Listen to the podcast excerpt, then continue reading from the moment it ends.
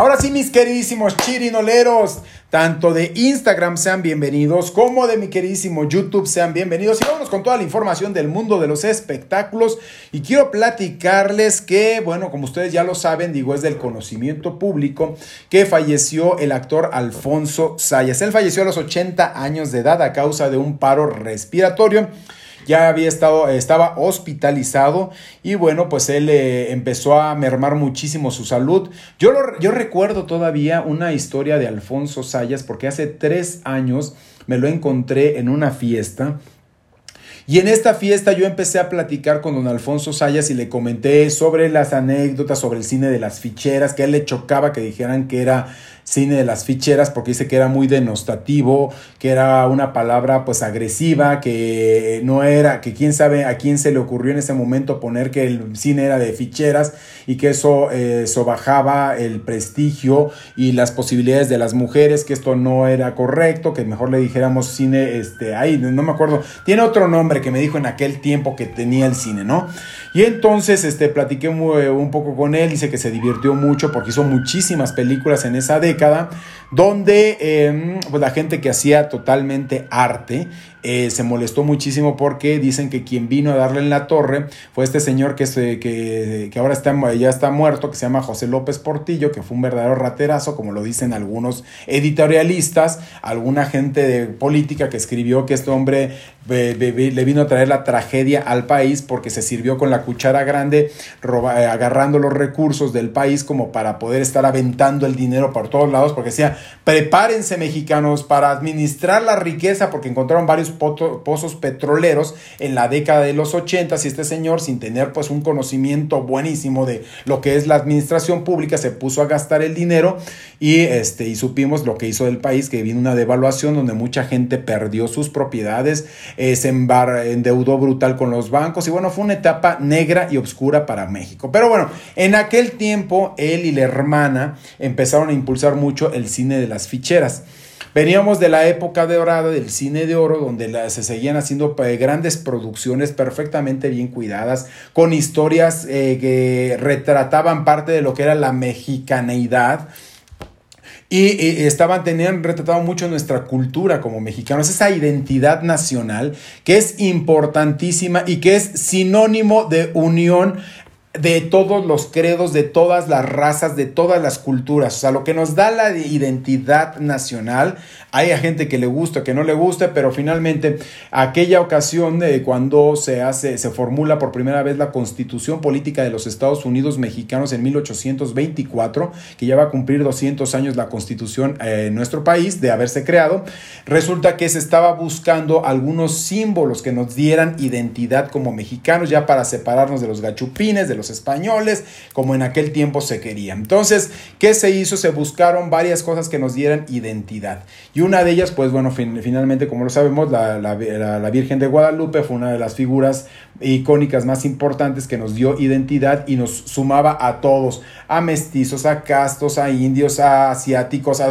de todas partes del mundo había gente aquí en México que había llegado a nuestro país y es lo que le estaba sumando y entonces de qué, qué era nuestro cuál era nuestro símbolo, pues esta identidad. Posteriormente se fue avanzando y se fue evolucionando con lo de la bandera, que es un símbolo de identidad nacional de los mexicanos. Cada país o cada pueblo tiene su propia identidad nacional.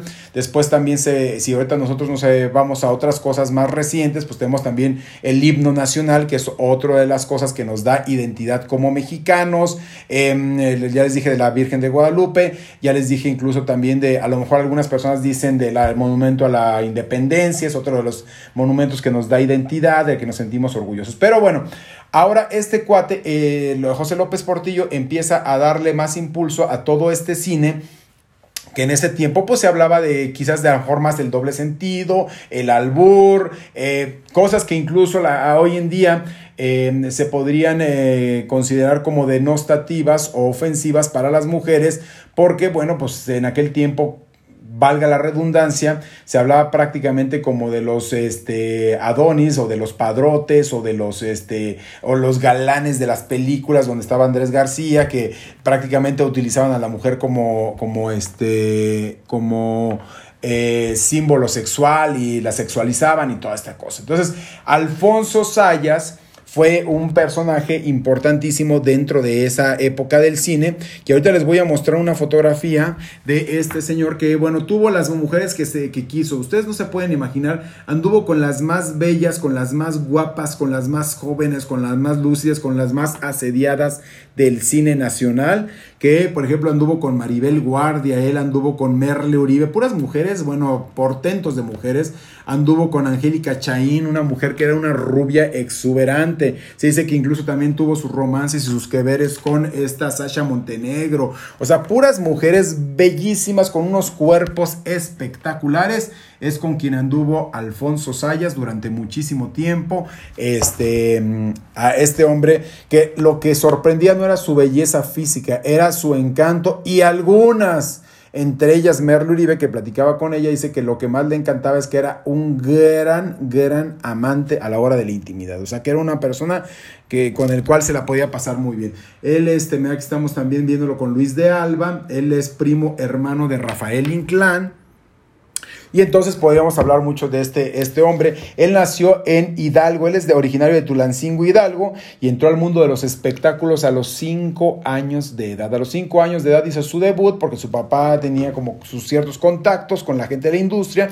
Y bueno, pero es la, la década de los años 70 cuando por primera vez ve la luz, porque empezó a trabajar en muchísimas películas del cine de las ficheras, y les voy a citar algunos títulos de estos, porque son muchísimos, son inagotables.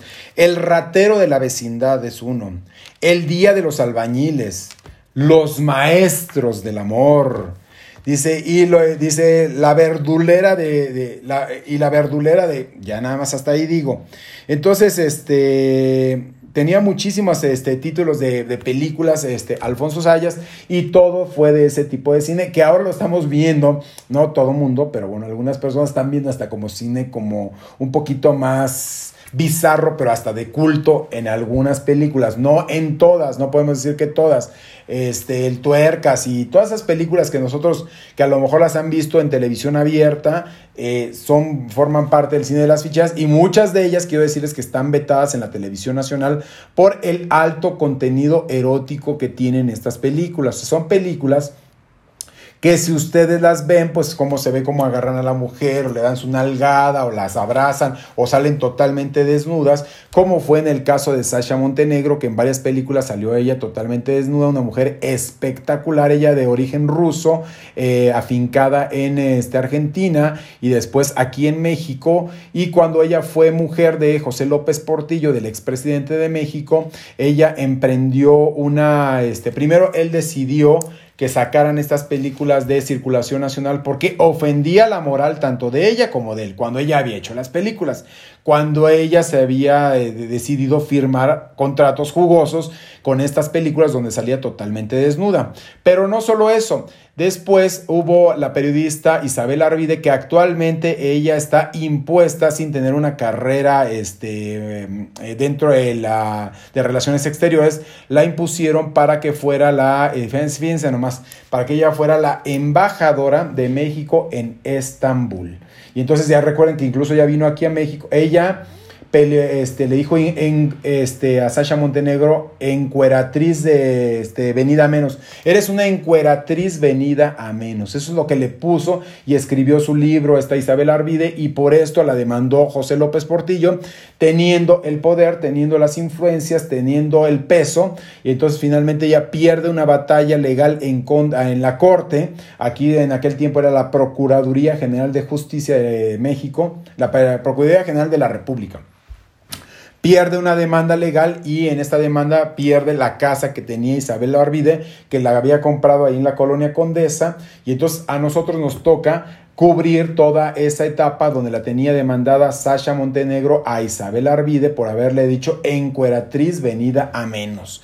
Es lo que dijo, ella ya era pareja, ya era mujer de José López Portillo y en ese tiempo, bueno, se hizo un verdadero escándalo. Entonces él metió todo su poder, todo su peso para que finalmente esta mujer perdiera y perdió.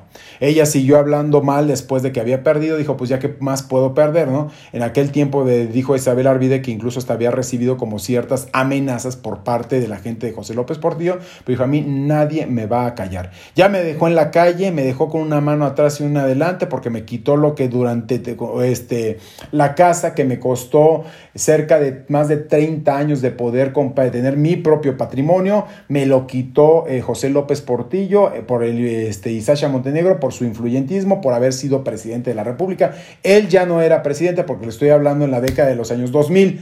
Por ahí más o menos 2002, 2003 era cuando ella traía un fuerte lío con Sasha Montenegro. Él ya no era presidente, ya había dejado de ser presidente hace más de, más de 15 años, pero sin embargo seguía teniendo y conservando pues las amistades, las relaciones y el poder. Pero bueno, entonces falleció Alfonso Sayas a la edad de 80 años. Él fue víctima de un paro respiratorio. Vámonos con más información del mundo de los espectáculos. Y ahora quiero platicarles de la herencia de Anel Noreña. ¿Está en peligro o no está en peligro la herencia de Anel Noreña? Pues resulta que eh, este, Sarita Sosa y Sara, bueno, sobre, sobre todo Sarita Sosa, dio una entrevista allá en Estados Unidos donde está hablando que ellas tienen un documento que firmado por el propio José José que este, supuestamente las pone como con el todo, les da todo el poder para que tanto ella se quede con las casas que que son dos allá en Estados Unidos, como para que este, su mamá, Sara Salazar, pueda disponer como heredera universal de, este, la, de las regalías de José José. Sin embargo, bueno, ya dio entrevista, ya mandó primero un comunicado Marisol, Marisol Sosa, pero también Anel Noreña ya dio una entrevista y dice, eh, de dentro de lo que comentó la misma Anel Noreña es que dice que lamenta mucho que se, ah, bueno, más bien de las cosas que dijo Anel Noreña, que ojalá estuvieran mejor asesoradas que porque un documento tan hecho a la, a se va sin haberlo puesto ante una autoridad competente como es pues eh, un, este, un notario, donde si tú vas a dejarle algo a alguien, pues tienes que llevarlo de, manera directa ante un notario y que sea el mismo notario que dé fe de tu última decisión. Y entonces dice que este papel que fue firmado, quizás a lo mejor probablemente en alguna habitación, en la sala, en el comedor o en algún lugar, pero que no fue firmado de manera directa ante un notario, pues no puede llegar a tener validez. Dice que la intención de Anel Noreña es no dejar en la calle a Sara Sosa, pero sin embargo ella sí va a pelear por lo que le corresponde porque dice que ella tiene un papel autentificado auténtico de que este, efectivamente este fue firmado ante notario aquí en México. Y entonces ellos mandaron un comunicado. De hecho, fíjense que yo me comuniqué este, con, eh, me mandó una información, la Laura, este, la ex asistente, Laura Núñez, la ex asistente de José José y dice lo siguiente, a los medios de comunicación, el día de ayer apareció una nota en un programa de espectáculos de la ciudad de Miami referente a la situación de la herencia de mi papá, el señor José, José, José Rómulo Sosa Ortiz. Esto lo está firmando esta eh, Marisol Sosa, para que sepan, la hija de José José. Dice, nuestro amado príncipe de la canción José José. Solo quiero aclarar que aquí las opiniones personales no tienen cabida. Si ellas, digase la señora Salazar y mi medio hermana Sara creen que el testamento de México no es válido, no quieren decir que el documento exista. Dicen, no quiero decir que el documento no exista y, tengo, eh, y tenga validez, pero eso no es lo que dice, me alerta. Finalmente, las leyes son las que determinarán qué es auténtico y qué es apócrifo, dice la misma Marisol Sosa.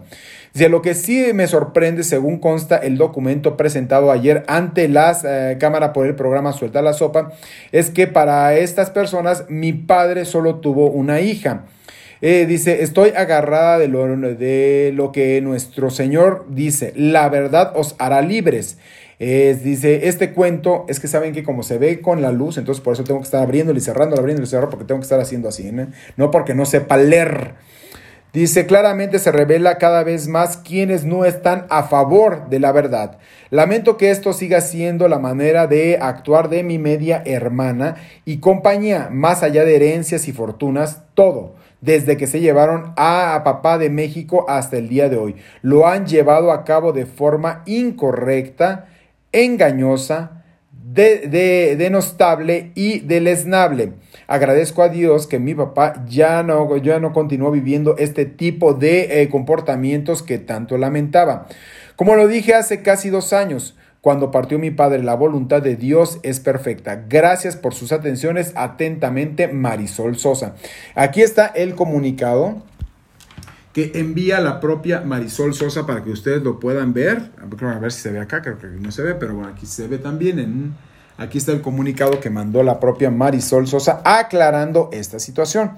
Fíjese que incluso el día de hoy Laura Núñez, quien, Laura quien fue durante mucho tiempo asistente de José José, pues estuvo dando algunas entrevistas. Yo eh, intenté comunicarme con ella también para solicitarle eh, una de sus versiones. Dije, pues a ver qué pasa, ¿no? Y dice, gracias por tu interés, pero no, gracias, me vuelve a poner. O sea, que no me va, no me quiere dar una entrevista a mí, lo cual ni me hace más rico ni me hace más pobre.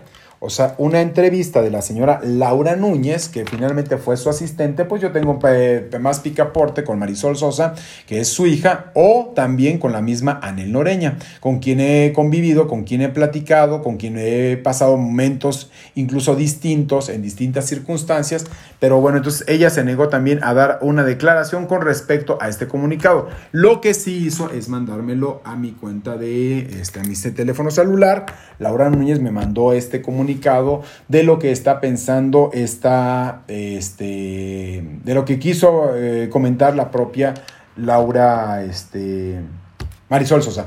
Pero bueno, el día de mañana, José Joel, también yo me metí rápidamente a las redes sociales de José Joel para saber si José Joel iba a ofrecer alguna conferencia, iba a hablar al respecto de, estas, este, de esta nueva información que surge en torno a la herencia del príncipe de la canción, donde comenta Sara Sosa que las propiedades físicas son de ella y que este, por supuesto, la parte de la regalías le va a pertenecer a su mamá, la señora Sara Salazar, porque así lo dejó en un documento de acuerdo a la versión de la propia Sara eh, Sosa. Sin embargo, bueno, José Joel no ha dicho ahorita todavía nada. Él lo que está haciendo es una invitación para que vayamos el día de mañana a la colonia Clavería, donde se va a presentar. En esa colonia este, nació eh, el príncipe de la canción, José José, y lo invitaron a trabajar en un, este, cantaba, bueno, no es cantabar, es un uh, restaurante bar ahí en la en la colonia Clavería a las 9 de la noche se va a presentar José Joel y bueno, por supuesto los medios de comunicación vamos a estar ahí a la espera de cuál es su reacción y qué quiere comentar José Joel con respecto a las declaraciones que acaba de dar su eh, media hermana Sara Sosa. A ver, vamos a ver qué plantea, qué dice o qué pasa con este testamento que existe en México y ese documento firmado allá en la ciudad de Miami por parte de José José. Vamos a seguir viendo a ver qué pasa. Eh, sin embargo, bueno, Anel Loreña volvió a decirle, dice, le dice, las mujeres están... Eh, Dice, de acuerdo a la versión de la propia Anel Loreña, dijo, estas mujeres están mintiendo. Ella tiene la verdad y los papeles y el testamento. Dice que ella tiene la verdad, los papeles y el testamento, esto dijo la propia Anel Noreña.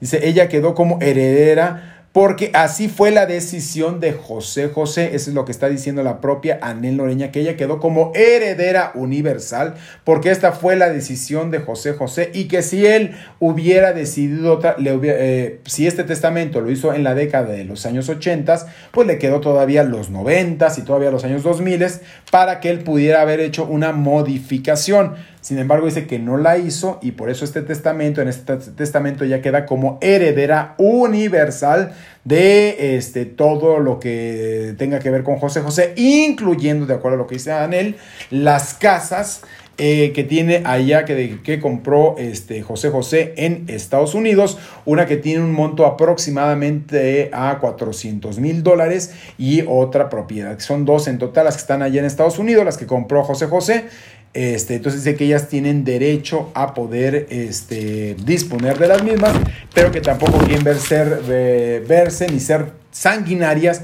para poder quitar y dejar en la calle a Sara Sosa y a su mamá, ¿verdad? Vámonos con más información del mundo de los espectáculos y quiero platicarles de... Eh, a ver, ahorita les voy a... De este actor, estadounidense que lamentablemente falleció a los 85 años de edad aquí en México. Él tenía más de 50 años viviendo en México. Él es Roger Quaney o Queenie, que él trabajó en la serie Vecinos. A lo mejor ustedes lo deben de recordar porque hizo muchos papeles y muchos personajes en la serie Vecinos. Ahorita se los voy a mostrar. Miren, yo creo que aquí si lo ven, a lo mejor se lo estoy mostrando a la gente de Instagram y acá se lo estoy viendo mostrando a la gente de, este, de, YouTube. Este actor que participó en varios programas, participó en La Rosa de Guadalupe, participó en Vecinos, participó en varias telenovelas, además estuvo, por ejemplo, hizo también cine en los Estados Unidos, él participó en El Vengador del Futuro en 1990, en la eh, Licencia para Matar en 1989, y bueno, aquí en México estuvo en 40 y 20, La Rosa de Guadalupe, Por ella soy Eva, ya se quitó esta cosa. Y muchas otras más telenovelas. Ay, no, estoy viendo poniéndoles a Alfonso Sayas. Oh, bueno.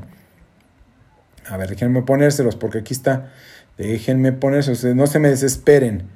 Miren, aquí está él con su esposa, eh, lamentablemente pues ya acaba de fallecer, tenía 85 años y seguía más vigente y trabajando mejor que nunca. Les cuento parte de la historia, ellos venían manejando el pasado 2 de este, julio por las lomas de Chapultepec, por Paseo de la Reforma y las lomas de Chapultepec, que es una zona muy exclusiva de la Ciudad de México, es una zona muy cara, es una zona donde viven los ricos de la Ciudad de México, bueno, parte de los ricos, no todos, una parte de la gente rica o millonaria vive en esa, en esa zona y venían manejando. Y como es de bajada, dice que se le, de repente se le acabaron los frenos al coche, venía manejando su esposa y ella para no provocar daños a terceros lo que hizo fue impactar el vehículo de manera directa contra un árbol. Ahí se fue a impactar el vehículo y lamentablemente ahí empezó el verdadero via crucis para Roger Quaney porque resulta que él entró al hospital y fíjense nada más lo que pasó. Tuvo ahí perforación de pulmón, eh, tuvo también fracturas en las costillas, fracturas en el esternón y en el sacro. Y, este, y de ahí se le empezó a complicar todo. Tuvo varios infartos desde que llegó al hospital. Fueron como tres o cuatro infartos los que tuvo este actor. Eh, finalmente terminó siendo intubado para poderle rescatar la vida. Se dieron cuenta que ya esto ya era complicadísimo. 85 años de edad. Él nació en Ohio, en Estados Unidos. Eh, ha tenido una gran admiración por México y se vino desde hace 50 años a vivir a México. Uno de los primeros viajes que hizo este actor lo, dejó totalmente feliz, satisfecho ver eh, pues el folclore que tenemos aquí en México, los climas tan este, distintos que también tenemos aquí en México, eh, las playas, este, los lugares este, eh, que tiene eh, cultura y toda esta cuestión y lo sorprendió muchísimo a este Roger. Ah, y aquí se quedó y empezó a tocar las puertas de la televisión, le dieron muchos proyectos hasta que finalmente, pues aquí lamentablemente falleció a los 85 años de edad. Él les digo, sufrió varios infartos hasta que los médicos decidieron ya desconectarlo porque le comentaron a, su, a la gente cercana a él que ya no había nada más que hacer por el propio Roger Quantey. A ver, se los voy a mostrar una vez más para que ustedes lo vean. Yo, la verdad, él sí nunca lo entrevisté. ¿Para qué les voy a decir que no? Sí, sí. A él sí, la verdad, lo vi varias veces en varias cosas, pero nunca, nunca, nunca lo entrevisté. Y aquí está con su esposa, quien ya también, este, bueno, él está viva, pero él falleció lamentablemente. Entonces, bueno, mira, ya cuando. Ay, cuando te toca ya no sabes ni qué pasa. Pero bueno, ahora sí que descanse en paz Roger Quaney que él falleció, les digo, a los 85 años de edad. Vámonos con más información del mundo de los espectáculos. Fíjense que Ninel Conde actualmente está en Estados Unidos, está en Miami, porque resulta que le fue a hacer una visita nada más y nada menos que al propio Larry Ramos. Cuando nosotros pensamos que esto ya había terminado, que esto ya había pasado, que la verdad las cosas ya estaban como que no, no iba a pasar nada, pues Ninel Conde sigue insistiendo que este hombre es el amor de su vida y, este, y no lo está dejando este, morir bajo ninguna circunstancia. Vean nomás de qué manera se luce Ninel Conde allá en Miami, Florida. En un, en, un este, yate de manera espectacular, luciendo un cuerpazo bárbaro. Ella como que no la congoja el no tener al marido, que no la congoja no tener al hijo. Lo que le importa es que sus fans vean este, que ella está espectacular, que está radiante, que está feliz. Y bueno, se fue a Estados Unidos Dicen que sí tuvo comunicación con Larry Ramos y la, sigue teniendo, no de ahorita, sino que tienen ellos.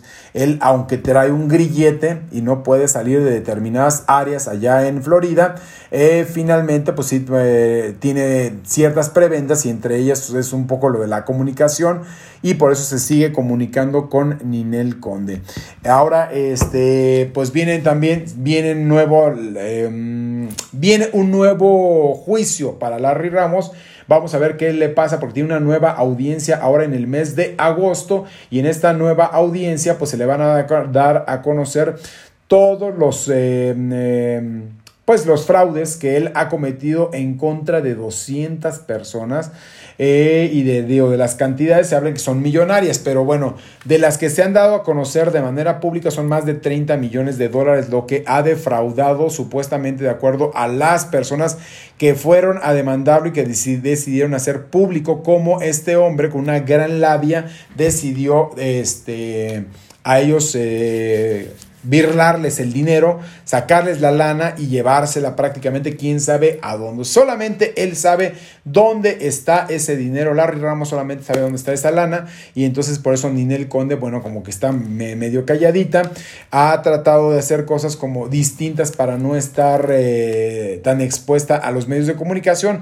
Yo les vuelvo a comentar, Ninel Conde no es una mala persona, lo que tiene es de repente pues a lo mejor esa falta de amor propio, que es lo que la orilla a a este a mm, dice transmisión en vivo con este la orilla de repente a Ninel Conde a este a enredarse con personas que quizás tampoco estén bien de acá y la llevan a esos callejones tan feos ya ven con los eh, anteriores parejas cómo le ha ido y siempre ha sido producto de escándalo la propia Ninel Conde. Entonces, vamos a ver qué pasa en, la próxima, en las próximas audiencias que ya vienen, que van a ser en el mes de agosto y cuál es el futuro que le puede deparar a Larry Ramos. Se dice que podría pasar hasta más de 80 años en prisión si él, eh, su defensa no se pone viva. Pone viva, podrían eh, pasar menos años y eso se lo podrían conmutar por alguna cuestión económica y a lo mejor podría salir, pero todo, ahorita que prácticamente la moneda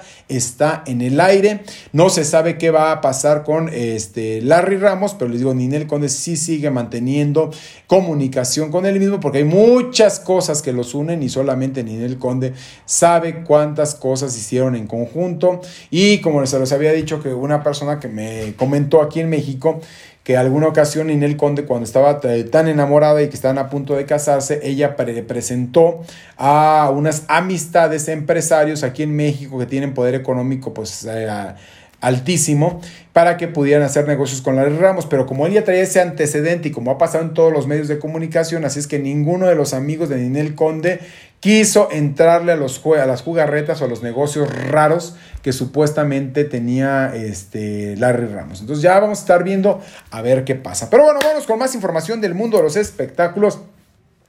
Hablando de cárcel, ahora vamos a platicarles de Yolanda Saldívar. ¿Ustedes se acuerdan de Yolanda Saldívar? ¿Sí se acuerdan de esta mujer que fue la asesina de Selena? ¿Sí la recuerdan o no la recuerdan? Entonces se los voy a poner para que, para que este, para que ustedes se acuerden de quién fue Yolanda Saldívar. ¿Quién es Yolanda Saldívar? Porque es una mujer que tiene 60 años. No es una mujer este, que diga, ya, ya no está en este planeta. Claro que está en este planeta. A ver, se las voy a mostrar de este lado, a ver si la reconocen. Y luego de este lado también les voy a mostrar a la propia Yolanda Saldívar. Pues resulta que fíjense que se está pensando que por ahí del año 2025 podría, podría obtener su libertad porque eh, ha tenido buen comportamiento, ha sido una mujer muy participativa dentro también del mismo penal en el cual está recluida.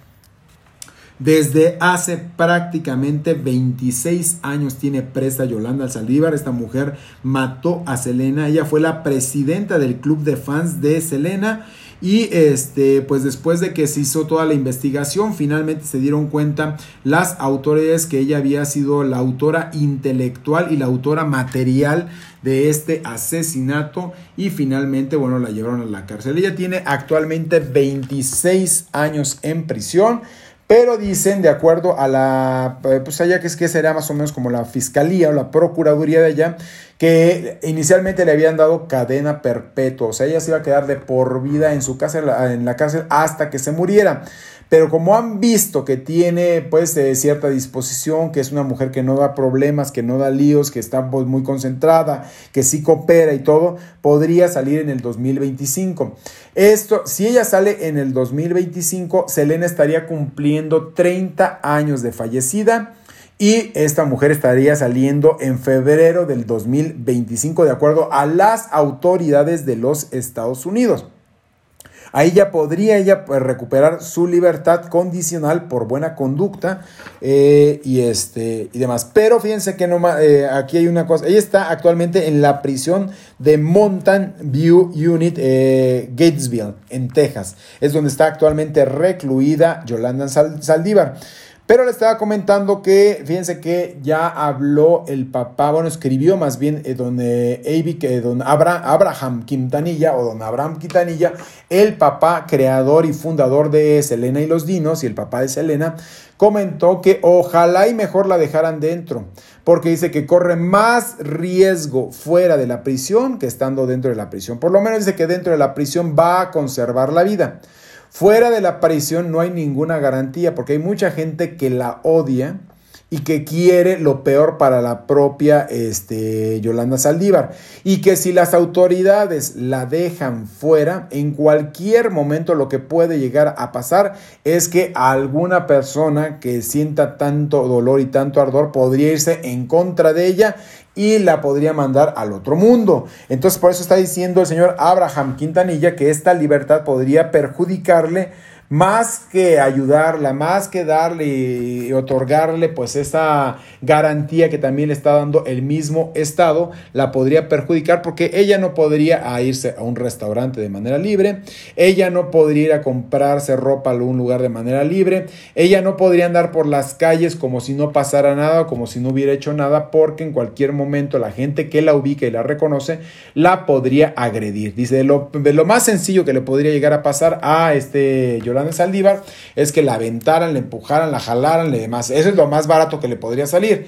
Ya de ahí en fuera no falta la persona que no esté bien de sus facultades mentales y también la pueda mandar al otro planeta ahí a acompañar o a, seguir a Selena. Entonces es lo que está diciendo el señor Abraham Quintanilla, que está pidiendo también que pues en ese aspecto la, eh, la gente este, pues eh, tengan mucho cuidado, las autoridades tengan mucho cuidado si la van a liberar en el 2025, que faltan prácticamente cuatro años para el 2025, si la liberan en ese tiempo, aguas con Yolanda Saldívar, porque ahí sí va a encontrarse con la horma de sus zapatos.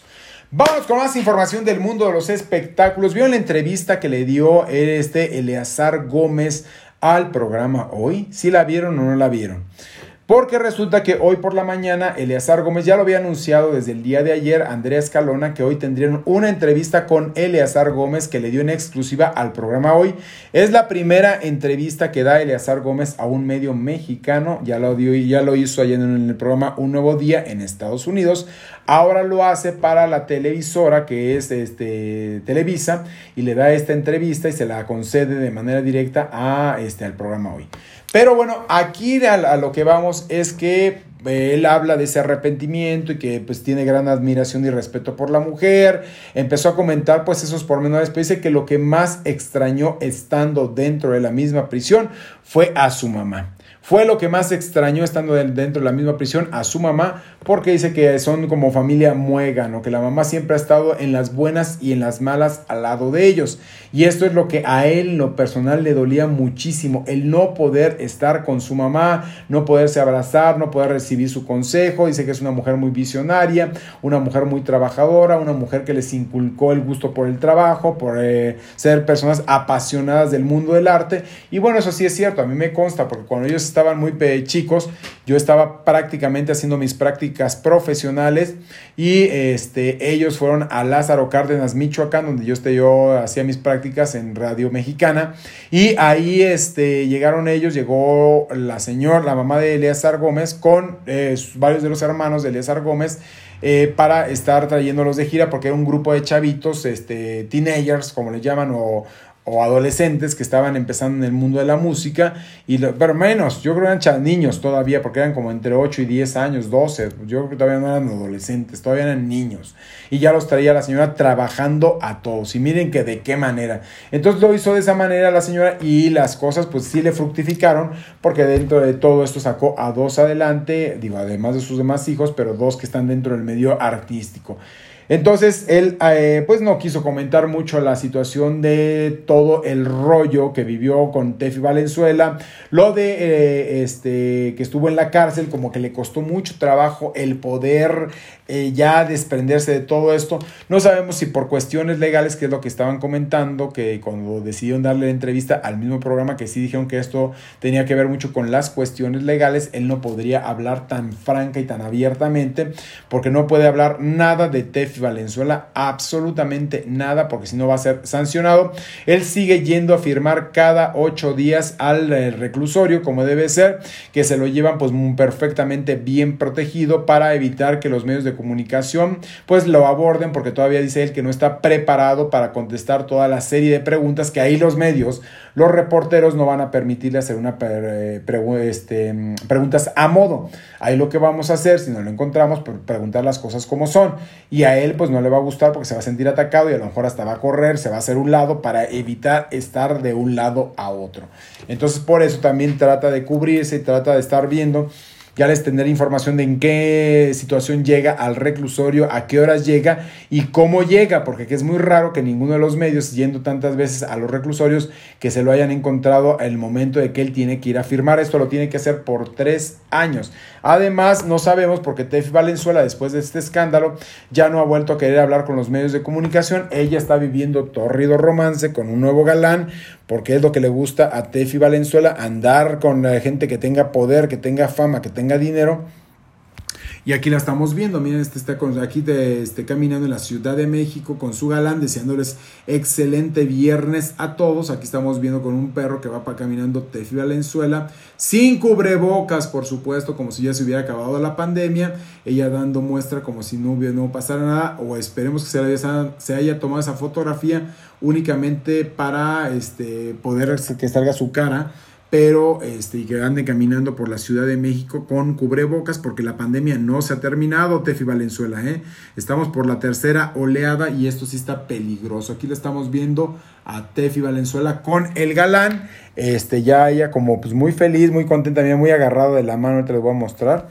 Muy agarrada de la mano Tefi Valenzuela de su hombre, de su galán porque ya les había dicho que ella desde que vivía allá en Perú, pues eh, hubo también muchos este, comentarios con respecto a que le gustaban los hombres poderosos y cómo se fue incluso a vivir un tiempo a los Emiratos Árabes con un hombre que em, se fue para, se, lo, se la llevó para allá y estaba viviendo como una grandiosa allá en los Emiratos Árabes, vivió un par de años hasta que finalmente terminó esa relación, pero que le compraba bolsas de altísimos diseñadores, zapatos carísimos, en carrazo la traía y toda la cuestión. Entonces acá con Eleazar Gómez no tenía ese tipo de privilegios porque Eleazar no gana esa cantidad de dinero que ganan los magnates allá, pero finalmente la tenía bien, la quería ser su esposa y después vimos todo lo que pasó, que la golpeó, que la maltrató, que, que ella misma comentó que la estaba ahorcando, que los vecinos la rescataron, de que este Eleazar prácticamente casi casi la aventara por las escaleras, todo esto que se estaba diciendo este, y se mencionó durante el tiempo que se llevó a cabo este problema, finalmente Tefi Valenzuela hoy en día rehace su vida, tiene derecho a rehacer su vida, a seguir promocionando su música y a pasar bien, porque la verdad es que es lo que está ella tratando de hacer y lograr una carrera aquí en México que este, pues tiene imagen, tiene buena imagen, tiene buen porte, la música como que es pegajosa, pero yo siento que no ha pegado, por ejemplo, ese primer sencillo que lanzó después de que eh, se dictó la sentencia en contra de Lazar Gómez, pues no pasó nada. O sea, la verdad es que que suenen las de, en los antros o que suene, suene en la radio, que suene, suene en algún lugar, yo no he escuchado nada de eso. No sé si ustedes ya hayan escuchado, se sepan de memoria el tema de Tefi Valenzuela, por lo menos el título de la canción. Yo no me sé nada de, de, ella y miren que me dedico a los medios de comunicación. Bueno, me dedico al periodismo de espectáculos, ¿verdad? Pero bueno, vámonos con más información del mundo de los espectáculos. Quiero platicarles de Annette Michel. Muchos había dicho que Annette Michel se había quedado como el perro de las dos tortas, este, porque se había salido de Televisión Azteca, de haber estado en la sexta o séptima temporada de Masterchef, donde tenía pues un súper nivel, súper ubicada, eh, la gente la quiere, porque sí la quiere, la gente seguidora de televisión abierta, y más de este formato de Masterchef que llegó a a marcar parteaguas entre el antes y el después con ciertos programas. Finalmente, Anel Michel demostró pues tener esa gran experiencia para el mundo de la conducción, Además también de tener carisma, estar guapísima, eh, ser empática con las mujeres, que no había rivalidad entre las televidentes y Annette Michel, que no la sentían como su rival, como pasa con Inel Conde, que la ven y dicen, ay, como esta eh, quita hombres, casi casi le dicen algunas mujeres a Ninel Conde. Con Annette no, con Annette una mujer de su casa, con su hijo, con su esposo, como que hay cierta empatía. Entonces habían comentado mucho que Annette Michel se quedaba ya como el perro de las dos tortas, que ya ni, ni en Televisa ni en Televisión Azteca, que en Televisa no había logrado nada, que porque la Indomable se le habían dado este, finalmente a, no, la desalmada, le habían dado, le habían propuesto para que ella fuera desalmada y le dieron el papel a Livia Brito. Y después, para el cambio de piel o algo así, la nueva telenovela de Nicandro Díaz y que tampoco quedó, porque se quedó Susana González y este David Cepera. Perdón, pero ahora ya nos comentaron y nos enteramos de esta nueva historia y no es así. Porque resulta que Annette Michel, que ahorita se las voy a mostrar para que ustedes vean quién es Annette Michel, la guapísima, porque a mí, aparte es una tipaza, la verdad me cae súper bien, súper sencilla, guapísima la mujer. Ella es mi paisana, ella es de Jalisco, miren nomás, ven nomás qué belleza de mujer. Annette Michel, acá está Annette Michel, para la gente que no la, la conoce, aquí está la guapísima Annette Michel. Pues bueno, la estamos viendo a Annette Michel y resulta que se queda en la nueva telenovela de Nacho Sada que se llama Volverte a ver. Ella va a hacer el papel de la mamá de Brandon Peniche, entonces se va, eh, va a estar en esta misma telenovela y bueno, ahí van a participar pues algunos otros este, actores, pero bueno, de los que dentro de los que están está este Brandon Peniche, está también Danilo Carrera, Alejandra Robles, este, y algunos otros más. Esta telenovela va para el horario de las 4.30 de la tarde. En esta telenovela, Annette Michel pues está muy contenta, va a ser su primera oportunidad para que ella esté en Televisa. Aquí la estamos viendo y muy merecido porque finalmente también Televisa le va a dar otro estirón a su carrera. Y esperemos que también en el programa hoy le pudieran dar alguna oportunidad porque es extraordinaria conductora. Yo el día que la vi en el programa hoy me dio tanto gusto. Eh, que dije, ojalá y también para refrescar el mismo programa, ella tuviera eh, también participación. Tres conductoras guapísimas, las tres con gran experiencia, con gran proyección, llámese Galilea Montijo, llámese Andrea Legarreta y Annette Michel, todas ellas suman a este mismo proyecto. Entonces, ojalá y en algún futuro se pudiera considerar a Annette Michel para poder también estar dentro de este mismo formato, porque la verdad es que sería interesante, es una cara también, aunque la, la, la tenemos totalmente identificada con la televisora de la Jusco, hoy en día, bueno, ya pisa las instalaciones de Televisa en este horario que le pasó lo mismo que a Silvia Navarro, que inicialmente la pusieron en horarios más temprano, porque era como su prueba de fuego, porque era como su derecho de piso, hasta que finalmente pasó el tiempo, después de dos o tres novelas, les dan el horario estelar. Y esto va, es lo que va a pasar con Annette Michel, ya tiene un hijo de más de 10 años, entonces ella como que ya sabe que el niño ya es un poco más autosuficiente, inicialmente ya no quería hacer telenovelas porque estuve, pues cuando fue cuando nació su bebé dijo, pues yo me tengo que dedicar al tiempo y la verdad quiero ser madre de tiempo completo y empezó como a no aceptar ciertos proyectos de telenovela que le daba Martín Luna en aquel tiempo, en paz descanse, hasta que finalmente, bueno, llegó lo de Masterchef y de ahí hizo varias temporadas exitosísimas. Vámonos con más información del mundo de los espectáculos. Quiero comentarles del caso de Madonna. Ya Madonna también se metió en este lío de lo de Free Britney, que liberen a Britney Spears del yugo de su papá. Porque resulta que, como ustedes ya saben, Don Jimmy sigue manejando la vida de Britney Spears. Ella no se puede embarazar porque así lo ha decidido él. Y además tampoco puede tener, bueno, un juez decidió a raíz de las peticiones y de todas las pruebas que mostró Don Jimmy en contra de su propia hija, a la cual una amiga de la propia Britney Spears llegó a comentar cómo el ella sufría bullying por parte del propio padre en su propia casa, ya siendo una estrella, cómo la condicionaba cómo la maltrataba, cómo la ofendía, cómo la humillaba, eh, ya siendo una estrella y cómo ella todavía trae su autoestima muy abajo. Pues ahora Madonna se pronunció a través de sus redes sociales para comentar que ella pide que se haga justicia en el, en el caso de Britney Spears. Y por eso puso Free Britney. Dice también alguna de las cosas que comentó, dice, devuélvanle la vida a esta mujer. Eh, fue una de las cosas que dijo este, eh, Madonna. Pidió su libertad y que le quiten la custodia a su papá. Es lo que está pronunciando y está pidiendo la propia Madonna, que le quiten la custodia al papá. Pues ahora sí que dice que prácticamente qué se cree, ¿no? Eh, el papá pues no es la persona como más eh, cuerda que digamos, como para que siga haciendo este tipo de, de, cosas. Entonces por eso ella está pidiendo que liberen a la propia Britney y se solidariza. Recuerden que incluso ellas trabajaron en el 2003 en los MTV y de ahí se conocieron e inicialmente se pintaba una carrera mucho más importante para, digo, de, de acuerdo a las nuevas generaciones, no que así fuera, pero esas nuevas generaciones del año 2000 donde veían a Britney como la princesa del pop, y como lo más grande en, la cuestión musical, como ahorita como, ah, como las personas que ven a Ariana Grande o algunas otras de las cantantes que dicen, wow, que son lo máximo, también en aquel tiempo se veía a Britney como tal, como una de las grandes promesas para poder este, desplazar a esta Madonna en ese tiempo. Situación que no se logró por sus adicciones, por eh, sus altibajos, por sus cambios de estado de ánimo. O sea, fueron muchos los problemas que tuvo la propia Britney como para poder lograr una carrera totalmente estable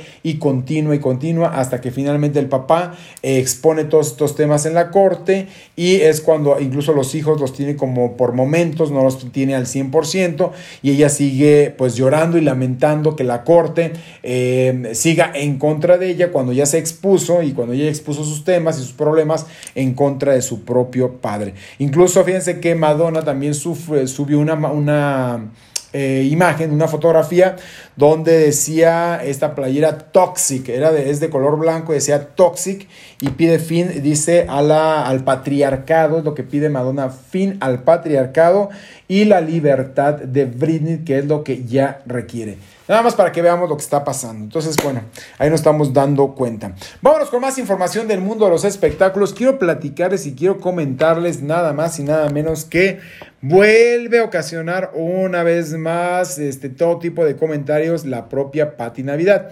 Y es que recuerden que ella va a estar en esta serie, en este programa de Masterchef de Celebrity, donde ella es una de las invitadas. También José Joel es otro de los invitados.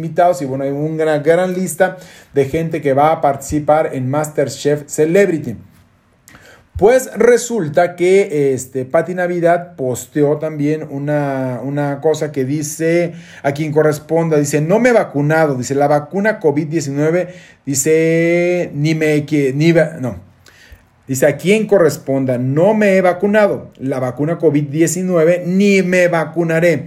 La vacuna es un derecho, no una obligación. Y también es un experimento del que nadie se hace responsable, excepto quien decide vacunarse. Respeto los diferentes pensamientos y decisiones de los demás y de igual manera hago uso de mi derecho a elegir lo que considero mejor para mí y para mi salud en general. Dice, yo no me vacuno, está en el hashtag yo no me vacuno. Por su atención, gracias. Abrazo de luz y bendiciones. Feliz fin de semana. Dios con ustedes. Amén. Es lo que puso Patti Navidad en su cuenta de, este, de Instagram, donde hay mucha gente que empieza a decirle que comulgan con el tipo de ideología que ella trae, muchísima gente, y hay otros que también la han estado atacando, diciéndole que cómo se atreve a seguir ella exponiendo este tipo de puntos de vista cuando siguen pasando tantos decesos en el mundo. Entonces sí le exigen a Patti Navidad que sea más respetuosa a la hora de estar emitiendo algún comentario porque aseguran que este, esto nada más... Eh, eh, lo único que está ocasionando es confundir a la gente. Vámonos con más información del mundo de los espectáculos. Al que le sigue lloviendo sobre mojado en su milpita es a Lupillo Rivera, al cual tachó su ex mujer. Lupillo Rivera es cantante regional, hermano de Jenny Rivera, tío de Chiquis Rivera y de hermano de este Juan Rivera hermano de esta Rosy Rivera, de la dinastía Rivera, y que se traen una bronca entre todos que no se pueden ver, y todos por, por cuestión económica. No me quiero imaginar cuando ya no estén prácticamente ni el papá ni la mamá cómo se van a desbaratar, porque también el señor tiene su buen dinero, ha hecho su buena lana allá en los Estados Unidos, pero resulta que, fíjense nomás lo que está pasando aquí. Eh, les voy a poner a Lupillo Rivera para que ustedes vean de quién se trata. A lo mejor hay gente que dice, ¿quién es ese? Ni lo identifico.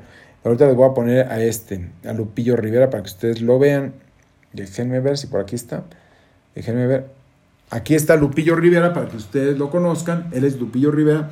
Pues resulta que su ex mujer Mayeli Alonso llegó a comentar que este Lupillo es un hombre irresponsable. Dice que no da eh, pensión desde el 2019 a sus hijos, que tiene tres años de no dar un solo peso que ella los ha estado sacando adelante porque a él ya no le importó seguir manteniendo a sus propios hijos. Además también se le fue en contra porque estaba revelando que eh, ahora que supuestamente se casó con Giselle Soto, dice que esto no lo quiso hacer formal porque ese matrimonio no vale nada y que como él no está totalmente seguro de estar casado con ella, por eso lo está haciendo como muy por debajo del agua. Pero dice que si él fuera más honesto, fuera un hombre más honesto, ya lo hubiera este, demostrado que está con ella porque realmente quiere estar con la misma y no por este, cuestiones publicitarias. Le exige una vez más Mayeli Alonso a su expareja que cumpla con sus responsabilidades de padre y después ande de cupido porque dice que no da un solo peso, que es un tipo bastante, bastante irresponsable. Vámonos con más información del mundo de los espectáculos. Quiero platicarles ahora del tema de Alicia Machado. Ya ven que Alicia Machado fue invitada a participar a MasterChef Celebrity, pero allá en Colombia. Dice que nunca la había pasado tan mal. Bueno, con Donald Trump la pasó muy mal cuando estuvo como reina de belleza y ahora le tocó vivir la plena eh, xenofobia allá en Colombia, que es de los de, pues, de las personas que muchas veces tienen cierta fobia por los extranjeros, sea del país que sea, como que no les encanta. Y entonces tratan de hacerle la vida imposible eh, con distintas actitudes, con distintas acciones o reacciones. Dice que es lo que vivió Alicia Machado allá en Colombia, que porque hubo mucha gente muy patética que este, le declararon de manera directa la guerra. Una de ellas, pues dice que estaba comentando que se sintió herida, que se sintió traicionada, lastimada, que se sintió confundida, que era muy envidiada y que había muchísimo resentimiento por parte de algunas personas allá mismo en, este, en Colombia. Eh, dice que a ella no comprende cómo hay tanta gente con tanto resentimiento cuando en lo personal le ha tocado vivir momentos bastante complicados y perder familia, dice ella. He perdido familiares, he perdido un hermano, producto de la violencia en un país, dice, que está fuera de control y secuestrado por un régimen muy difícil, llámese lo de este Nicolás Maduro, está hablando ella precisamente de Venezuela. Dice, y para mí en este momento a mi país le urge una nueva independencia y cuando esto suceda, dice, yo voy a ser la primera en estar ahí y abrazar mi bandera con mucho orgullo. Dice, esto fue lo que comentó Alicia Machado, quien sigue muy dolida con este régimen de Nicolás Maduro, donde pues se ha hecho más que latente la carencia, donde se ha hecho más que latente pues toda la carestía que ha tenido gran parte de la sociedad allá en Venezuela, que la siguen pasando muy mal por sus malos, por su mal sistema político, por su pésimo régimen político y por todo lo que él está haciendo allá en contra de los propios venezolanos que han tenido que emigrar a muchos países del mundo con tal de pues también salvarse, este, que se han ido a Colombia, que se han ido a Perú, que se han venido a México, que se han ido a Estados Unidos, donde a Chile, Argentina, donde, donde puedan tener pues un espacio para allá han corrido debido a que pues dicen que este presidente no ha hecho más que atacar a la misma sociedad, ¿verdad? Vámonos con más información del mundo de los espectáculos. Quiero platicarles que Gael García Bernal va a volver a ser padre por tercera ocasión. Y es que él está muy enamorado y muy contento de esta mujer que se llama Fer Aragonés. Esta guapa comunicadora y escritora que ahorita se las voy a mostrar. Ya enseñó algunas fotografías de su embarazo. Miren, aquí está Fer Aragonés. Aquí la estamos viendo a la guapa Fer Aragonés. Y entonces ella, para ella es su segundo hijo, para Gael sería el tercer hijo, aquí lo estamos viendo, y ella pues no, no este, disimula lo contenta, lo feliz, eh, el embarazo que trae Fer Aragonés, acá la estamos viendo, y lo muestra de esta manera tan sensual. Ella es muy guapa, la verdad es una mujer, ella es escritora también, Fer, además de ser comunicadora, es escritora, y bueno, está pues mostrándose tal cual este eh, orgullosa de esta pancita, de este segundo bebé que ya viene en camino. Gael García Bernal, como ustedes lo saben, es un poco como un hombre muy hermético. A él no le gusta hablar de su vida privada, él siempre está como muy eh, dentro del rollo, pero pues ahora lo estamos viendo que ella dice, pues va porque va y quiero mostrar mi pancita. Y ya para concluir, vamos a platicar sobre este caso de Enrique Guzmán. ¿Qué sigue pasando en el caso de Frida Sofía Enrique Guzmán? Ya dijo el, abogado Javier Olea que no se van a retractar que no se van a echar para atrás con todo lo que se ha dicho, que Frida Sofía está en su derecho eh, de, este, de dar las entrevistas que quiera, eh, de comentar lo que se le pegue la gana, porque ella no está infringiendo nada de nada, nada de nada. Y es que aquí comenta incluso, ahorita les voy a comentar eh, dónde están. Eh, aquí está, bueno, estaba poniendo una cosa fría, Sofía, que yo quería mostrarles, pero ahí habla de la empatía y de la reconciliación y de identificar todo lo que está pasando como ser humano. Pero bueno, aquí lo que estamos comentando, le pusieron un post a Frida Sofía donde dice Mia Serbs, dice, no, pero es que a ti te tenía que haber abortado como tú abortaste a tu bebé. Eso es lo que le pone una usuaria, fíjense nomás, a la propia Frida Sofía. Y Frida dice lo siguiente, sí, la verdad es que ojalá y hubiese sido una decisión correcta pero los narcisistas lo ven muy diferente. Fue la respuesta de Frida Sofía hacia esta persona Mía Cervets que le puso esa cosa tan terrible, ¿verdad? Y luego acá también puso Frida Sofía, burlarse del dolor ajeno es lo más cobarde que existe en este mundo. No hay un día, dice, que pase en mi vida sin que sea humillada, señalada, insultada de esta manera. Y le pone otra usuaria. Eh, dice, el otro día leí algo que traducido en inglés decía algo así, no porque yo sea fuerte para tolerar y manejar el dolor y el sufrimiento quiere decir que lo merezco. Ya dejen en paz a Frida Sofía, carajo, no es su problema. Y entonces esto es lo que postea la propia Frida Sofía en sus redes sociales, también defendiéndose. Y es que el abogado Javier Olea ya comentó de manera directa que sí, efectivamente, eh, eh, ya llevaron ante la fiscalía estos nuevos documentos donde también están ratificando la dirección de la propia Frida Sofía en Estados Unidos y le están diciendo a la autoridad el por qué ella no puede venir a México, cuál es qué es la situación que le está impidiendo. Y una de las situaciones que está impidiendo que venga Frida Sofía a México es su este pues prácticamente su, eh, hay este documento, ¿cómo se llama? Se me olvidó, se me olvidó esta, la residencia. Lo que le está impidiendo a Frida Sofía que venga, y ya ven que para poder lograr la residencia hay que estar por lo menos cinco años en Estados Unidos, lo que hizo Liliana Arriaga, la Chupitos, eh, Jaime Camil y muchos otros, Mauricio Martínez, eh, Bianca Marroquín, muchos de los actores mexicanos que se han ido a hacer una vida, Gaby Rivero, que se han ido a Estados Unidos, han tenido que por lo menos permanecer en suelo americano durante cinco años, no salir del mismo para que les puedan dar su residencia. Y esto es lo que está esperando Frida Sofía, que ya nada más le falta año y medio para que pueda lograr esa misma residencia y a raíz de ahí pueda venir a México para ella poder ratificar su denuncia en cuanto la autoridad la llame. Hoy en día, gracias a la tecnología, ella podrá seguir haciendo toda su denuncia a través de eh, Zoom, porque sí lo están permitiendo e incluso por cuestiones de pandemia se está permitiendo, se está tolerando. Y entonces ella dijo que este pues no se va a retractar en nada de lo que ha dicho en contra de su propio abuelo Enrique Guzmán, que esto fue lo que a ella le tocó vivir, lo que le tocó pasar y que ella lo único que exige es justicia, que ella no está pidiendo bajo ninguna circunstancia, no está pidiendo este eh, dinero, porque pues dinero en cualquier momento hubiera ella concedido su dignidad, hasta, este, hubiera cambiado su dignidad por el dinero, lo hubiera podido hacer de una manera tan fácil, pero no lo quiso hacer de esta manera. Dice que ella lo único que está pidiendo es justicia y que eh, su abuelo pague lo que tenga que pagar, al igual que su mamá Alejandra Guzmán. Entonces, ya estaremos viendo qué pasa en los próximos meses. El abogado Javier Olea y el despacho Olea siguen este, trabajando mucho para poder lograr pues una justicia de acuerdo a la versión de ellos. Claro que el propio Enrique Guzmán demandó de manera penal también a su propia nieta Frida Sofía por, este, por decir que también ella estaba atentando en contra de él mismo. Entonces ya estaremos viendo qué va a pasar en este, en este caso.